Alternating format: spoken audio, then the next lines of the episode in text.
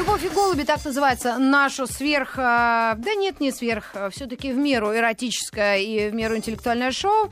А Обычно Маргарита Митрофанова, Мария Голубкина и Светлана Юрьевна Трусенкова. Ну вот Мария Андреевна у нас э, с Аказией в Крыму. Э, я хотела бы представить нашего гостя, кандидат исторических наук, доцент историко-архивного института РГГУ Филипп Георгиевич Тараторкин. Филипп Георгиевич, вы знаете, э, темой для нашего сегодняшнего диалога и вообще встречи послужило нечаянно мое э, беглый просмотр «Этот день в истории». Ну, знаете, есть сайты, огромное количество, праздники, именины, события. А, и вот сегодня удивительный день южноамериканского футбола, что, видимо, знаменательно в канун открытия да, чемпионата мира. И вдруг как-то между делом э, родились в 19... а, до 19 века вот такой раздел есть. И вдруг смотрю, 1672 Петр Великий, как раз сегодня э, царь России, первый российский император. И знаете, как-то это все вот, ну, не выделяется. Как будто обы- обычное дело. А в нашей истории этот человек действительно очень многое сделал. И насколько он много сделал, и почему это как-то не отмечается. Может быть, день рождения Пушкина все затмило. Затмил? Да. Да. А, вот поэтому хотелось бы с вами по- вспомнить эту историческую величину, да, и знач- значимость для нашего и народа, и э, государства. Потому что вот в последнее время как к нему интерес такой же большой? Или все-таки Екатерина почему-то вдруг э, его затмила? После того, как наш президент сказал, что а вот мне этот исторический персонаж нравится. А для кого как? Вы знаете, э, вообще посмертное существование не в, ме- не в метафизическом смысле, а в историческом смысле таких крупных деятелей это очень интересный сюжет. Э, иногда бывает, что масштаб личности выясняется спустя какое-то долгое время. Э, Забывают ближайшие потомки, а потом проходит поколение, два, три, а иногда и десять поколений, и вдруг вспоминается личность историческая, и начинают понимать, да, вот это был э, человек. Каким он парнем был? Да, э, а бывает так, что еще при жизни понятно, что выдающийся, после смерти тоже понятно, что выдающийся, а спустя какое-то время становится ясно, что не просто выдающийся, но и великий. М. Петр в современном э, обществе э, трудно говорить, потому что, понимаете, э, зависит от э, того, что мы принимаем за критерии оценки. Ну, например, Да. Э, Вот есть у нас замечательные студенты, очень люблю наших студентов. Но сказать, что они э, знают и помнят столько, сколько э, знали и помнили их э, советские коллеги или даже те, кто учился лет 20 с лишним назад, э, когда вот мы учились, нельзя. Они знают меньше. Э, и Ну, помнят подождите, меньше, а но они учатся на историков, да? Они нет, ну Или э, на кто- преподавателей? Кто, учится на историков, про тех разговор особо. Я имею А. в виду э, непрофильные факультеты. Просто история те- как часть образования. как федеральный компонент образования. Они могут забыть кого угодно, не вспомнить кого угодно. Но Петр Первый, конечно, у них на виду, на слуху, и его они уж не забудут никогда. Думаю, что это достаточный критерий на сегодняшний день, по нынешним временам, это достаточный критерий э, популярности и памяти о человеке. А сколько бы ему было сегодня? 342. А, правильно. 342. Так. Э, Но раньше было, конечно, иначе, потому что если мы вспомним, вот вы Пушкина упомянули, давайте вспомним эпоху Пушкина, э, 19 век. Да. Золотой век русской литературы, 30-е, 40-е, 50-е годы. Это царствование Николая I. Э, 30-е годы это еще при Пушкине, а потом это э, Лермонтов, потом это Гоголь, потом это уже ранний Достоевский. О ком спорили славянофилы и западники? Две идейных партии, которые тогда появились и которые никуда не делись. Они так и есть. Под другими названиями э, славянофилы, которые Э, условно о, говоря, такой против Запада. патриархальности, да, да, да, да, Москве. Мгм, мгм. условно. Ну, конечно, я огрубляю Да, да, сейчас. да, да, да, против да. Запада и западники, которые за Запад. О ком они э, спорят до сих пор и спорили тогда? О Петре Первом, естественно. Потому что э, кто э, эту всю смуту с точки зрения славянофилов э, организовал? Внес. Он. Он. Кто эту благую дорогу с точки зрения западников открыл? Тоже он. И вот спор, что он, чего он сделал больше? Хорошего Добра или плохого? сотворил Мгм. или зла наделал? А Вот. вот наши э, великие писатели, Тургенев и, э, по-моему, он славянофил такой, причем лютый. Тургенев? Нет? Я Нет, путаю? что вы. А, кто, Ну. а кто тогда распределялся, как силы вот в том веке, который ближе к Петру был? Э, Тургенев как раз был западник. Да, ой, да, да, простите, э, да, споривший, споривший с Достоевским. Э, и когда открывали памятник Пушкину в 1880 году, он как раз был недоволен речью Достоевского, которая вызвала всеобщий восторг, потому что это была славянофильская речь. Uh-huh. Распределялись по-разному. Дело в том, что писатели как раз не очень участвовали в этих спорах. Участвовали в основном публицисты, журналисты, uh-huh. э, историки, филологи, э, ну, такие вот академические люди, как сейчас бы мы сказали. Э, спорили о Петре. Говорили, что... Ну, вот Карамзин, например, да, да. Николай Михайлович Карамзин, первый наш историк, автор истории государства российского, официальный историограф, у него должность была придворная должность с высоким жалованием, э, писал историю э, как освобожденный от всех прочих попечений человек, занимался только этим. Mm. Вот он говорил, благодаря Петру, говорил он, мы стали гражданами мира, но в какой-то мере перестали быть гражданами России. Mm. Виною Петр. То есть он говорил об исторической вине Петра, о том, что он вот это вот органическое развитие, как организм развивается, как растет mm. человек. Вот он младенец, вот он немножко подрос, вот он уже э, научился сидеть, потом ходить, потом бегать, потом разговаривать. Вот органическое развитие. Все должно развиваться органически, как организм растет и крепнет. Э, и вот Карамзин упрекал Петра в том, что это органическое развитие э, Петр э, выключил. Mm. Э, он его прервал. Э, он э, произвел революцию сверху. А он дает какой-то вот, если бы, хотя в истории такого не бывает. Но да он бывает. Предпол... Да, бывает? Да, бывает. Ну, Карамзину можно. Конечно.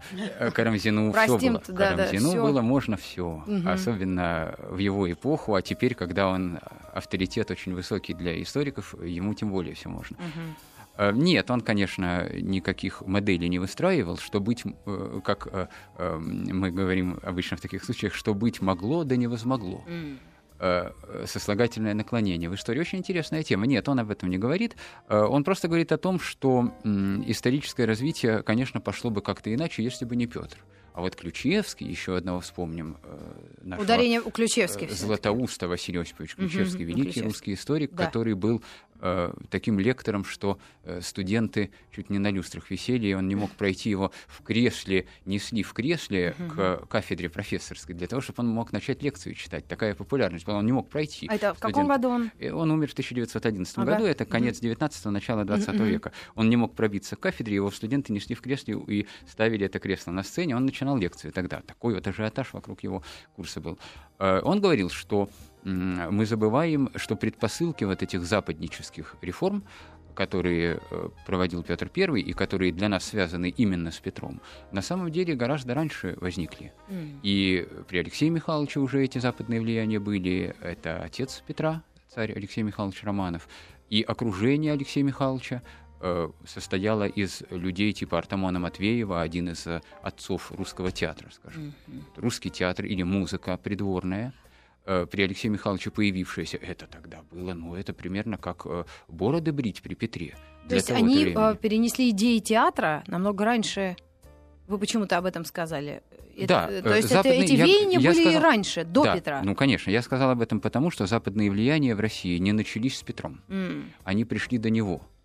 И в этом смысле э, семена, брошенные Петром, э, конечно, упали на почву, уже подготовленную предыдущими поколениями.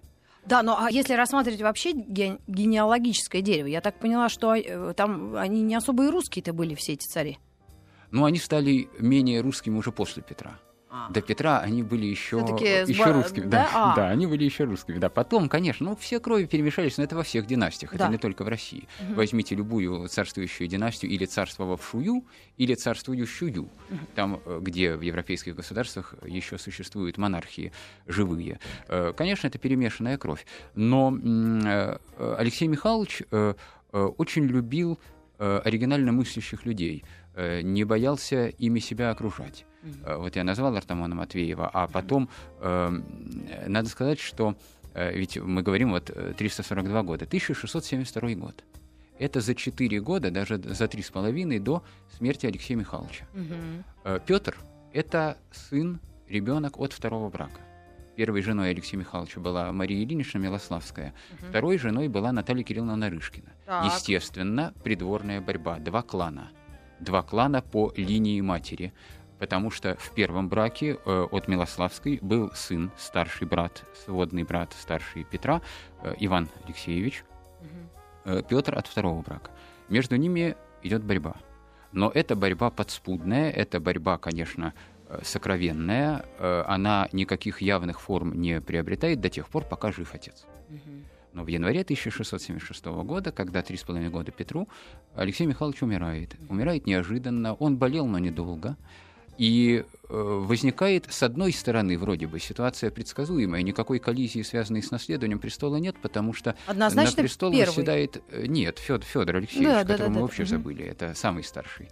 Э, Он недолго царствовал, он умер совсем молодым, царствование его продолжалось всего 6 лет, но вопросов не было, он был прямой наследник, Федор Алексеевич, нормальные отношения у него были и с Иваном, от первого брака старшим, с да, Петром, и с. Петром тоже нормальные. И он, э, судя по всему, вообще был по складу личности миротворец. Кстати, тоже То есть он их писал. убивать в младенчестве не решился. И у него мыслей, в принципе, у советчиков не было Не таких. решился, как вы формулируете. Да он не собирался. Да как? А, тем более. Просто я потом, ну, немного вот э, вникла в историю уже дочки Пе- Петра, что она Это творила с наследниками. Это да. просто О, за это гранью другая. добра и зла. Как Это- женщину, и главное, она покровительствовала и церкви, и каким-то там искусством, и всем. А этих просто гнобила, э, просто сгноила людей, Да, семью. широк человек, как говорил Достоевский. Да, широк человек. да, да. Э, И одно, и другое То уживается. есть Нет, пока мы конечно, другие оперируем такими более мягкими э, терминами. Ну, конечно, это еще патриархальная семья. Давайте не будем забывать, что это у нас еще 17 век. М. Это семья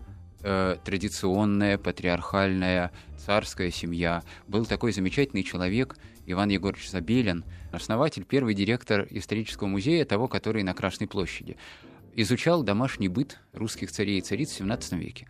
Вот домашний быт Алексея Михайловича э, за небольшими исключениями, связанными как раз вот с западными влияниями, о которых мы сегодня говорили, был очень традиционным и патриархальным. Это долгие церковные службы, это церемониал, это трапезы царские, которые длились по э, много часов. Э, иностранцы, которые приезжали еще в 17 веке, а можно даже сказать, даже уже в 17 веке приезжали в Москву, были в ужасе э, и говорили, что у русских чугунные ноги и железные спины, потому что они сначала 7 часов стоят в церкви, молятся, а потом 7 же часов сидят на царском обеде. И когда закончился один, э, приезжал иностранец, а он писал, когда закончилась царская трапеза, мы ощущали себя едва живыми. Вот такой вот неспешный, традиционный уклад жизни, ритм жизни медленный. Э, Вот в такой семье рождается Петр. И те вкрапления западных влияний, которые были, э, ну, например, Где они наблюдались? Струнные- Почему-то вы о театре удивительным образом ну, в- во вспомнили дворце, это. естественно, в э, царском тереме, во дворце, но не на царицыной стороне. М. Вот на царицыной стороне была совсем уж полная патриархальность. А вот у Алексея Михайловича появлялись музыканты, и уже некоторые начинали роптать, что же это за э, невиданное дело. А это все задокументировано, вы так уверенно об этом Ну, рассказываете. конечно. Ну, Увереннее, Москве- чем Да, ну Родзинский. я архивист, я, э, я вам сейчас могу рассказать, где это все лежит. Ой, давайте. Только некоторым сотрудникам ФСБ лучше этого не знать. Я вчера Да. жуткую историю услышала, как была украдена из МГУ просто э, Библия. Э, вот вы мне фамилию подсказали. Гутенберга, да? Да, да, и это уникальный, единственный экземпляр на территории Российской Федерации, если не всей Евразии. Ее украли, хотели продать, и бедолага Садовничий делал комментарий по этому поводу, но это просто уму непостижимо. Просто за грань добра и зла. Да. Когда продавали за какие-то, ну, по большому счету, копейки. Ну, как дойти голова, как может человеческая, современного человека, чтобы это сделать? Я просто не понимаю. Итак, к архивам и укладу жизни 17 века Петр еще не родился. Петр уже родился. Родился. Будем считать, давайте считать, что, поскольку мы о нем говорим, что Да. он уже родился. Последние годы жизни Алексея Михайловича. Э, Семья живет так, как это было заведено еще при Рюриковичах. Хотя это новая династия, Алексей Михайлович второй царь, первый Михаил Федорович, второй Алексей Михайлович. Э, Но все равно они живут так, как жили э, до них в течение, ну, столетий фактически. Да? Э, Если что-то меняется, это незначительные изменения. О музыке мы сказали. Э, Немного меняется одежда в сторону упрощения. Чуть-чуть меняется придворный церемониал, опять-таки в сторону А книги? большей, большей функциональности. Книг становится больше. Книга была предметом роскоши для 17 века, когда уже сто с лишним лет книгопечатания на Руси существует, э, книга перестала быть такой уж редкостью, какой она была в 16 веке. Ну и грамотность, конечно, единичная. Грамотность э, тоже растет.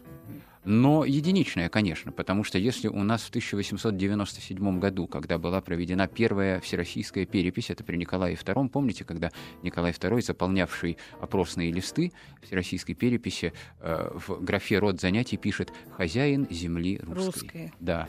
А я вот хотела спросить, извините, хотела спросить, а Россия того времени очень сильно отличалась от э, Какого времени? Какого заграницы? 16 век. Нет, А, 17 мы говорим о 17 Хорошо. 1600, да, когда Петр С точки родился, зрения грамотности, э, не очень. Вот я к чему это и вспоминаю. А, не 1800, конечно, 1897 год показал, уже Николай II, это уже почти 20 век, Мгм. показал, что грамотность э, на очень низком уровне находится в стране. Ну, крестьяне практически все неграмотные были, почти поголовно. Мгм. Откуда ликбез-то потом возник при советской власти, да, Мгм. вот это знаменитое э, сокращение ликбез, ликвидация, Ликвидация безграмотности. безграмотности. Большая проблема, социальная проблема. Н- Низы э, населения э, не умеет ни читать, ни писать, э, пальцы прикладывают, крестики ставят вместо подписи. Это Ну, а в еще 17 конце- веке и подавно. а в 17 веке и подавно. И вот в этой ситуации, понимаете, э, та коллизия, которая возникнет вокруг Петра, конечно, не такая кровавая, как то, что было, попозже. при Иване Грозном. скажем. А, Нет, пораньше. что пораньше, да, потому что ну, Иван Грозный, ко- который воспитывался э, в ситуации, когда вокруг просто э, реки крови лились. Да. И мать, судя по всему, отравили его, да. Э, И что он видел из окна? Он видел казни своих воспитателей, своих учителей, своих друзей. Э, Конечно, такого уже, слава богу, при э, Петре Первом, когда Ничего, он в был 37-м маленьким, все вернулось. не было. Ну, это да, конечно, Ну, об этом вернулось, как-нибудь, да. вернулось э, в таких масштабах, которые А не снились стрельцов? 16 веку. А вот казнь стрельцов, об этом мы поговорим. Все-таки Мгм. ему уже 10 лет. Э, Петру. Это Петру, да. Э, Но его э, детство омрачено, если говорить о том, чем Папа оно умер омрачено. э, Оно омрачено, конечно, борьбой между вот этими партиями, двумя группировками, о которых Нарышкины я и говорил, Милославские. да, Милославских и Нарышкиных. Петр сам не принимает прямого участия. Больше того, у него, судя по всему, с Иваном Алексеевичем, старшим братом э, Милославским, да, э, хорошие отношения. Мгм. Ну или нормальные Ну отношения. И э, стрельцы, которые м, хотят, э, когда умирает Федор Алексеевич, э, они э, хотят воспользоваться моментом для того, чтобы стать фактически гвардейским войском э, того времени. Но Земский собор, который собирается спешно в Кремле, после смерти неожиданной Федора Алексеевича, выкликает, в буквальном смысле слова, выкликает. Ведь как выбирали, кто громче крикнет. М. Это же не карточки прокатывали, да, Ну как да, да, сейчас, или не кнопочки нажимали, как в Государственной Думе. Кричали. Мгм. Кого на царство? Ивана или Петра? Иван был ну, мы немножко злоупотребляем словом слабоумный. Неизвестно, был ли он прям-таки слабоумный, но, по крайней мере, он был болезненный, он был заторможенный, он был вялый. А Петр Первый был такой живчик. Ну, еще не первый, просто Петр. Да? Петр Алексеевич э, очень живой, э, как сейчас бы сказали, витальный. Э, И вот между ними контраст. И Земский собор выкликает Петра. Петр, Петр, кстати, А это какой год? Э, это э, 82-й, 10 лет Петру. Мгм. 82-й, 1682, 1682, да, 1682 год. Выкликают Петра. Да, Петр. Кстати, неизвестно, И Петр ли. многие в, в в маршрутках, кто маяк слушает. Студии. А вот, кстати, неизвестно, Петр ли они кричали, потому что э, Петрушенька! э, есть такой... э, Сейчас мой перезвонит. э, У Вениамина Каверина Мгм. мемуары эм, «Освещенные окна», книжка замечательная. Он вспоминает, как он учился в начале 20 века, Каверин, в Пскове, в Мгм. гимназии. И там у них был учитель, который говорил, вот вы все говорите Петр, а говорить надо Петр. Петр А. Великий, Да? потому что в древнерусском языке отсутствовал звук «ё». Йо. Да. М. И вот мы не Петр. знаем, мы не знаем. э, Ну, это как по-чешски конце, получается. э, 17 века, ну да, как в По-польски. других славянских языках тоже, да. Мы не знаем в конце 17 века, говорили ли еще Петр или уже Петр, не Мгм. знаем. Э, Хотя, э, наверное, есть исследования по этому поводу, я просто Петр. сейчас не, не вспомню. Пита. Так вот, выкри- выкрикнули. Мгм. Но стрельцы э, оказались в оппозиции к этому решению. Они, э, э, подогреваемые э, и наускиваемые разными темными личностями, выступили сначала против своих прямых начальников, полковников так называемых, Мгм. потребовали у Натальи Кирилловны Нарышкиной, матери Петра, царицы, принять жесткие строгие меры. А кто их подогревал и наускивал? Царевна Софья. Остались же двое. Иоанн Да. и Петр. Да, она хотела править самостоятельно. Она, конечно, принадлежала к клану Милославских, что делало ее оппозиционной по отношению к Петру изначально, просто по определению. Mm. Но плюс она, как, что было странно, очень неожиданно. Она сама все это додумалась? Или там были подсказ подсказывали ей с бородами люди? Подсказывали. Я скажу, кто подсказывал. Mm-hmm. Васенька. Свет мой Васенька. Василий Васильевич Голицын. Это она его Ах. так называла. Mm-hmm. Э, тоже западник. Один из первых западников на Руси в 17 веке. Надо сказать, что сама ситуация, когда княжна хочет царствовать самостоятельно. А ей сколько было? Э, ей было 19, где-то 20 mm-hmm. лет. Э, и она, конечно, ну, не было у нее предпосылок для того, чтобы самостоятельно править, но она хотела регентовать, то есть она быть хотела регентом при двух братьях потому что э, следующий, вот уже под напором стрелецкого войска, проведенный, как мы сейчас бы сказали, референдум народный, опять таким же вот э, образом выкликали, решил, что царствовать должен все-таки не один Петр, а они двое, Иван с Петром. Mm. И был для них сделан двойной трон. Как вы знаете, младенцы... А? Практически. Вот откуда двуглаварил. Ну да, да, своего Примерно. рода, да. Вот как, как бывают двойные коляски для mm-hmm. близнецов, близнецов, да. Вот был двойной трон сделан для двух братьев, они должны были на этом троне вдвоем сидеть и сидели, mm-hmm. действительно вдвоем принимали послов. Я пока очень довольна, что их убивать не собирались. Вот я за это очень переживаю. Историческая несправедливость или такая бесчеловечность меня расстраивает. Я впечатлительный человек. Вы знаете, мало того, что убивать не собирались, даже Наталья Кирилловна, когда она проиграла, Нарышкина, мать Петра, она проиграла. Mm. Но ее оставили в Москве. Она продолжала жить в Кремле. Правда, не любила, не хотела, потому что, ну, все-таки э, уже там были совсем другие люди, и поэтому она, как правило, уезжала в свои царские вотчины в Подмосковье, откуда Преображенская, Семеновская, mm-hmm. вот эти полки знаменитые Петровские возникли. Просто там, за городом, сейчас это уже черта Москвы, а тогда это был пригород. И э, именно там Петр воспитывался и рос вот в те и в любви. Э, годы, семь лет, э, пока э, действительно Софья фактически управляла. Угу. Софья была интересной личностью, ее припечатал тот же Ключевский таким эм, э, описанием, определением, он ее назвал «большеголовая полудевица». Она была, видимо, некрасивая. Она была некрасивая, она была грузная, она Э, была, видимо, болезненная, э, но с большими амбициями. Mm. У нее был советник политический Василий Васильевич Голицын, который ей э, предлагал варианты действий, предлагал, надо сказать, удачно, а сам он был одним из самых оголтелых тогдашних западников, убежденным в том, что все а лучше... в чем это выражалось? Ну, это выражалось в том, что у него был такой дом в Москве, что этот дом стороной обходили москвичи, патриархально воспитанный, настроенный, потому что говорили, вот там самое гнездо антихриста и да есть. Что? А что в чем а, антихрист? А у него картины по стенам висели. А-а-а. Картины по стенам. А это считали невероятно просто сатанинским явлением. И москвичи обходили... Было? Ну, конечно. Э, москвичи обходили дом Голицына стороной. Считалось, что подойти к этому дому, это значит оскверниться. Но при этом он был фактически канцлером то есть вторым человеком при Софии. Он прекрасно понимал, что его положение шатко, как шатко положение самой Софии. Он был э, фактически заложником ее. Угу. Если бы она пала, то и он бы тоже потерял всякую свою власть. Но он пытался укрепиться, он пытался проводить какие-то реформы. И надо сказать, что Софья вероломно поступила со стрельцами, которые ее поддержали. Она потом поняла, что она э, очень зависима оказалась от стрельцов, поэтому стрельцы были выведены из игры, а Хованский, вспомните Хованщину Мусоргского, uh-huh. да? Э, Иван Хованский, который был предводителем стрелецкого войска и главой стрелецкого приказа, был казнен без суда и следствия по э, приказу царевны Софьи. Так что все-таки без крови и казней э, как бы не Но хотелось за нам 7 того лет этих прогрессивного что для вот было совершено? То есть или наоборот, когда ничего плохого не делают, это и есть прогресс? Были попытки. Были попытки. Почти ни одна из этих попыток не увенчалась успехом. Э, например, Голицын отправился в крымские походы, на Азовские это походы, конец, крымские походы. Это 17 века. Ну, это да, это конец 80-х годов 17 века. В 1689 году царевна Софья все-таки проиграла.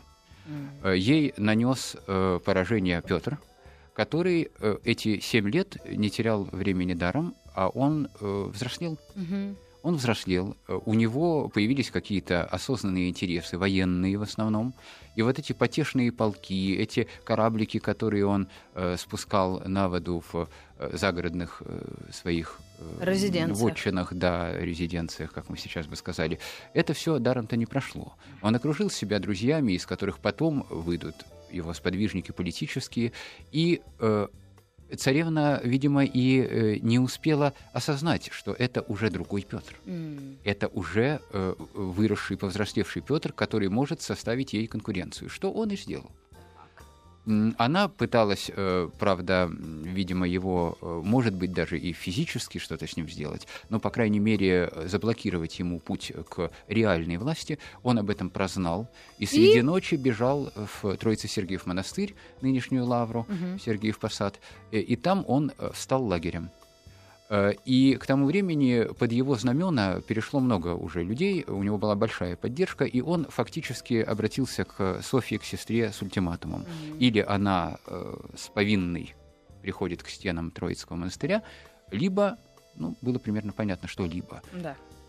Э, она в результате закончила жизнь в Новодевичьем монастыре. монастыре. Насильственное пострижение в э, монахи это была черта того времени. И ну, надо хоть сказать, кормили. что ну, так закончила, ну, кстати, первая, первая жена Петра же тоже ну, да. была насильственно пострижена. Я переживала в детстве, читала книжку. Да, Евдохи, Евдокия да, Лопухина, причем э, настолько насильственно, что даже э, архимандрит монастыря в Суздале, куда ее привезли, отказывался этот постриг совершить. И патриарх Адриан пытался за нее заступиться, но ничто не помогло. И, ну, конечно, нашлись те ножницы, которые ее постригли. А за что ее?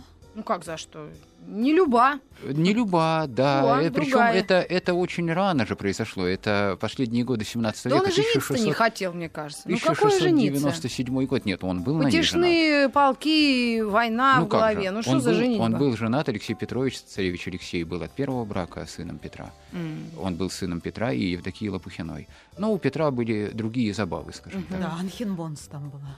Да. Да. Да. да, значит, э, Софью, вот э, мы с ней разобрались. Она сидит э, в этом монастыре. Она уже в Новодевичьем монастыре, а Петр I начинает, ну, что называется, с места в карьер. Он начинает очень бурную деятельность. А ему сколько? Э, ему в этот момент уже ему почти 20 лет. Почти 20 лет, 18, э, и первая его эм, работа государственная – это строительство флота. Ну, правда, сначала это был экспериментальный флот, потому что выхода так к морю не было. Э, он э, появился тогда, когда был Петербург построен. И э, сначала это были такие маленькие кораблики, было много неудачных. Ну, флот-то э, какой-никакой э, был, был и раньше, да, но э, он не мог конкурировать с флотами тогдашними европейскими, а Петр I хотел, чтобы не только конкурировали, но и побеждали. А те флоты как раз покоряли Америку, вокруг э, земного шара шуровали испанцы, португальцы, и так, итальянцы. Да, да, да? Они, Все они это как раз движение ну, вокруг. Ну, кстати, вот по поводу вокруг земного шара, э, в последние годы уже царствования Петра I, давайте с вами сделаем такой гигантский шаг, в последние годы царствования Петра I, напомню, он умер в 1725 году, Петр планировал экспедицию на Мадагаскар. Mm. Представляете себе, да? Да, э, представляем. Далеко, далеко, да. да. Там была такая пиратская Э, пиратское государство в, то, в те времена. И он хотел Мадагаскар завоевать, подчинить колонию э, такую. Присоединить, выбор. Присоединить... Я представляю географически, где он справа внизу Африки. Да, да. И эта экспедиция была, ее снарядили, ее собрали, подготовили, и она отправилась в путь, но в силу разных причин и технических, и главным образом погодных, Э, так все и закончилось бесславно. А вот такой основной вопрос, наверное, нашей сегодняшней э, ну, беседы, это кто его надоумил поехать на практику на Запад? Или как он решился? Воспитание его и э, вот эти гувернеры, Никита Зотов, Никита Зотов, знаменитый его воспитатель был, да.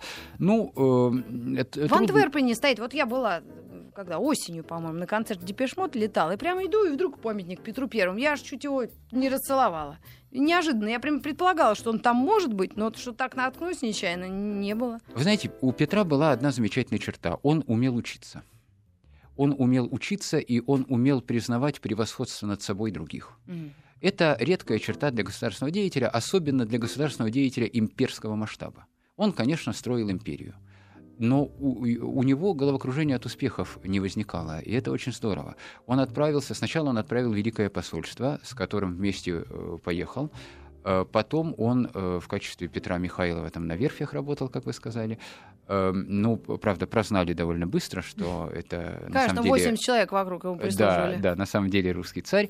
Но он умел учиться. И даже вот такой факт. В 1709 году, когда Полтавская Виктория произошла, победа под Полтавой, э, был устроен прием грандиозный, фактически триумфальное шествие, как триумфатор э, царь въезжал, э, возвращался в Москву. И на одном из таких, как мы сейчас бы сказали, банкетов Петр I провозглашает тост. Он говорит, я пью здоровье наших учителей, шведов. То есть он считал своих врагов, неприятелей, учителями, потому что кто его научил военному искусству? Опыт сопротивления шведам ему, его научил. Вот эта черта, это любознательность, это способность воспринимать новое, это э, способность признать, что кто-то э, более совершенен в искусстве, будь то плотницкое дело, будь то дело государственного управления. Потому что ведь, смотрите, те политические реформы, которые потом он проводит системно, хотя в исторической науке есть точка зрения, что он как раз их проводил несистемно. Вот Милюков, знаменитый политик начала XX века, он же историк был, ученик Ключевского, профессиональный историк. Он считал, что это все судорожные движения, никакой да? системы там не было. Просто э, проснулся и думает, а давайте вот это. Ну да, что он не умел э, системно мыслить. Но mm. все-таки Милюков был в меньшинстве. Большинство историков считают, что мыслил системно. Так вот, он же берет, он идет на выучку туда, где та область государственного управления или та область хозяйства, экономики, которая его в данный момент интересует, достигла каких-то наиболее впечатляющих результатов. Он идет на выучку. Вот эта замечательная черта, которая потом будет не присуща последующим романам. Mm. Потому что последующие романы они очень просто часто... расслаблялись. Они впадали в самолюбование. Да. Мало того, если бы они расслаблялись, они впадали в самолюбование, в такую гордыню э, э, монаршую. Вот это все мое. Э, и что самое лучшее. Мало того, что мое, так еще и самое лучшее, а э, и лучше некуда. Mm. Э, как э, Бенкендорф говорил э, как раз в пушкинские времена, шеф жандармов, он говорил, что прошлое России блистательно, настоящее великолепно, а что касается будущего, то оно превосходит собой собою и прошлое, и настоящее. Масло масляное. такой а установки, конечно, да, такой установки у Петра не было. Он видел слабые места, он видел ошибки, он пытался их исправлять, причем и собственные ошибки. Он умел работать и над собственными ошибками. Для монарха тоже ценное качество. Ну, Санкт-Петербург это явная не ошибка. Это удивительная, э, конечно, против всего человеческого стройка. Ну, и... вы знаете, какая была э, оппозиция глухая. Глухая, конечно. Та же Евдокия Лопухина, первая жена, уже к тому времени постриженная в монашество. Э, неизвестно, сказала она это или нет, но молва вложила ей в уста, mm. будто бы она изрекла Петербургу быть пусту, что он будет проклят. Э, это э, будет пустота. Э, потому что... Э, ну, она построить... могла обидеться, как ну, женщина. Она, ну, она обиделась. С ней Нет, обошлись ну, не ну, очень. Не она, не она одна так думала. Mm. Не в обиду Петербургу. В начале 20 века Дмитрий Мережковский говорил, что Россия больна революцией, а больна революция она потому, что столицу Петр перенес в Петербург, что это беспочвенный город и так далее, и так далее. Mm. Так что вот такой вот... Несколько лет назад вышел интересный сборник в одном из издательств «Москва-Петербург. Про и контра». Спор mm. о Петербурге идет до сих пор. Сколько лет прошло, ну, до сих пор спорят. Если мы с вами высказывать будем, я абсолютно за. Единственное, меня обида берет за то, что запретили каменное строительство в Москве. Исторические наши памятники как раз и не сохранились, потому что много было всего деревянного. Ну а с другой стороны, если бы э, Кутузов, а, а, оставляя Москву, оставил ее каменной, так и тоже было бы А вы знаете, хорошо. что при внуке Петра, Петре II, который всего три года царствовал, это 1727-1730 годы, э, был проект, и не только проект, уже работа была начата, э, по переносу столицы обратно в Москву. Mm. И в районе, вот где сейчас э, у нас Лефортово, mm-hmm. вот метро Бауманская, Курская, вот в этом вот квадрате э, было построено несколько дворцов, в том числе дворец для императора Петра II, который должен был вернуться в Москву, поселиться со, со своим двором в Москве, и он таки поселился. Ну, как, но потом... Да, но потом, как ну, получилось, потом, так да, получилось. получилось. Пока сейчас да. все всех устраивает, насколько я поняла, да? И скажите, пожалуйста, Филипп Георгиевич, а э, вот за последние 8 минут нашего эфира, что бы мы такого о Петре сказали, чтобы все как бы ой, пошли домой с чувством глубокого удовлетворения? Мне кажется, очень интересный вопрос. Это вопрос о роли личности в истории. Э, было мнение, э, которое разделяли многие историки, в частности Сергей Михайлович Соловьев, который 29 томов истории России написал. Представляете, 29 томов, и то он дошел до второй половины XVIII века, то есть даже до своего времени он А есть успел. люди, которые дочитали все, все эти Боюсь, что да. Да? Ну, да нет, есть, конечно. Но вы, вы дочитали? Дочитал, да. Поздравляю. Да, я дочитал. Какой а, вред семейной жизни, но, уверен. Но, тем не но, менее, поздравляем. Э, но вот Соловьев говорил, что на самом деле э, эпоха подготовила Петра, и что не Петр был бы, а кто-нибудь другой бы был, который э, сделал бы примерно ту историческую работу, или даже в точности ту историческую работу, которую провел Петр. Соловьев говорил так: необходимость движения на новый путь была осознана, обязанности при этом определились, народ поднялся и собрался в дорогу. Но кого-то ждали. Ждали вождя. Вождь явился. И вот с точки зрения Соловьева этим вождем оказался Петр, а мог оказаться и не Петр. Возможно, даже у царевны Софьи могли быть амбиции, связанные с э, тем, чтобы стать таким вождем. Э, но если говорить так по основным э, узлам что ли, царствования. Э, конечно, самая главная задача, которую решает геополитическая задача, которую решает Петр, это выход к морям. Потому что э, то, что было, нам сейчас трудно себе представить. Ведь Россия, у которой была почти такая же огромная территория, как сейчас, потому что Сибирь присоединили еще при э, Ермаке, mm-hmm. это царствование, конец царствования Ивана Грозного, то есть все это было, и Урал был, и Сибирь была, и Дальний Восток был, но Средняя Азия еще ну, не было. Слава тебе, Господи. Да, mm-hmm. и Средняя Азия, э, только еще не было Средней Азии, mm-hmm. она не была присоединена. Э, и вот эта огромная территория, не имеющая выхода в мировой океан. Mm. Конечно, это очень било по э, торговым нашим интересам и возможностям. Э, эту задачу Петр решил.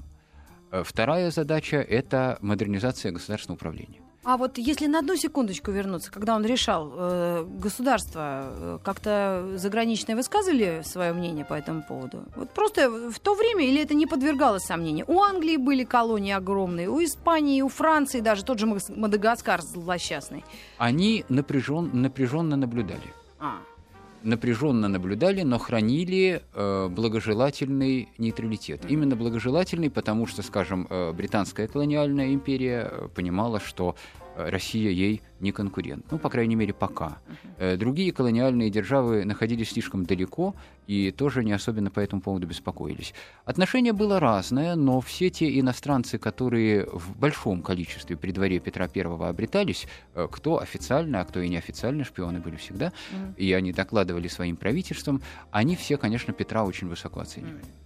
Это редкое единодушие, потому что по поводу других русских царей были разные мнения, по поводу русских императриц XVIII века тем более. Некоторые не стеснялись в высказываниях иностранцев mm-hmm. по поводу э, личных и государственных качеств. Ну, мы, кстати, к этому вернемся, если вы придете к нам еще в гости. Да, с удовольствием. Да, обязательно конечно. обсудим Давайте этих про, женщин. Э, про императриц поговорим. Императриц да? обсуждать любимое наше дело. Мария Андреевна еще вернется. Мы еще. Знаете, как э, Ключевский говорил о Елизавете Петровне, он говорил, количество мыслей в ее Э, количество платьев в ее гардеробе было обратно пропорционально количеству, количеству мыслей в ее голове. Естественно. Да. Мне говорит то же самое муж и говорит, да что ж тупая баба попалась. Ну, смотрите, ну, он бывает. вас просто приравнивает к императрице. Да. Да.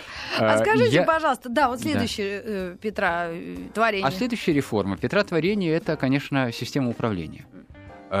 Что он создает? Он создает табель о рангах. Это великая вещь это 1722 год, за три года до смерти, он создает систему, как американцы бы это назвали, социальных лифтов. Угу. То есть э, он создает систему, которая позволяет человеку, ну, раньше это говорили из грязи в князи, но в каком-то смысле в точности так, да, подниматься последовательно по, по ступенькам служебной иерархической лестницы и достичь самых больших высот. Пример граф Спиранский. Это Александр I, начало XIX века, главный реформатор начала XIX века Михаил Михайлович Спиранский, сын сельского священника, который, ну, никогда в жизни до Петра, чтобы он из сыновей сельского священника добрался бы до положения действительного тайного советника и э, ближайшего правой руки императора, да, это было невозможно себе представить.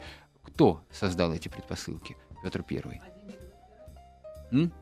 Демидовы добирались? А Демидовы это немножко другая ветвь. Они же на государственной службе как таковой не состояли. Это экономическая, да, торговая это стезя. Да, это купечество, линия. это другое. Но там тоже, там тоже э, вводится система гильдейская, вот эта система, да, когда... А откуда он это взял? А откуда взял, это хороший вопрос. Отовсюду взял. Mm. Он как раз вот умел э, создавать э, управленческие, принимать решения управленческие, которые э, были, по сути, своей ассорти. Отовсюду. Что-то он взял, конечно, первым его образцом была Голландия. Потом на смену Голландии э, приходят другие образцы, в частности Англия. Потом он это все перемешивает, взбалтывает, так сказать, и получается вот та гремучая смесь, которая э, работала. Да? Mm-hmm. Это действительно срабатывало, это функционировало, эта система была по-своему логична. Э, конечно, э, эта система очень быстро создала бюрократию чиновную, которая, mm-hmm. впрочем, и раньше была, но разрослась пышным цветом в имперский период при Петре как никогда.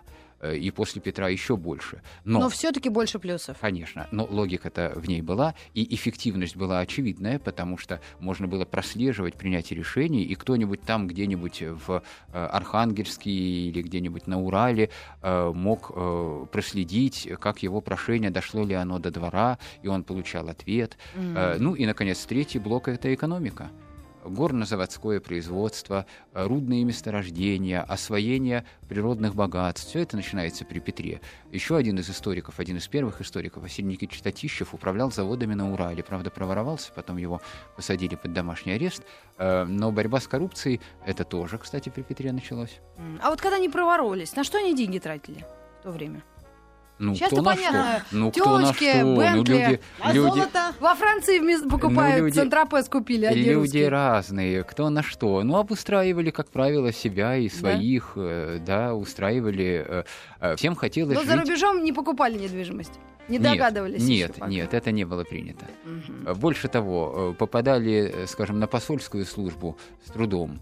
А, и была такая проблема, что если отправляли на выучку, скажем, уже во второй половине XVIII века, отправляли на выучку студентов, если уже когда Московский университет возник, это как раз царство Елизаветы Петровны, mm. студентов отправляли за границу, они не возвращались. Ах, такая они. проблема, да, поэтому особо и не посылали. Ну, у нас столько еще исторических личностей. Огромное вам спасибо, удивительно интересный рассказ. Сейчас пролетел за одну секунду. У нас был в гостях историко-архивного института, это я сейчас из-за печки кандидат исторических наук, доцент Филипп Георгиевич Таратович. Тараторкин. Филипп Георгиевич, приглашаем вас. Э, сейчас выберем историческую фигуру. Спасибо. Ну а Петра с днем рождения и все те, кто его любят, ценят и живут в Санкт-Петербурге, вам отдельный огромный привет и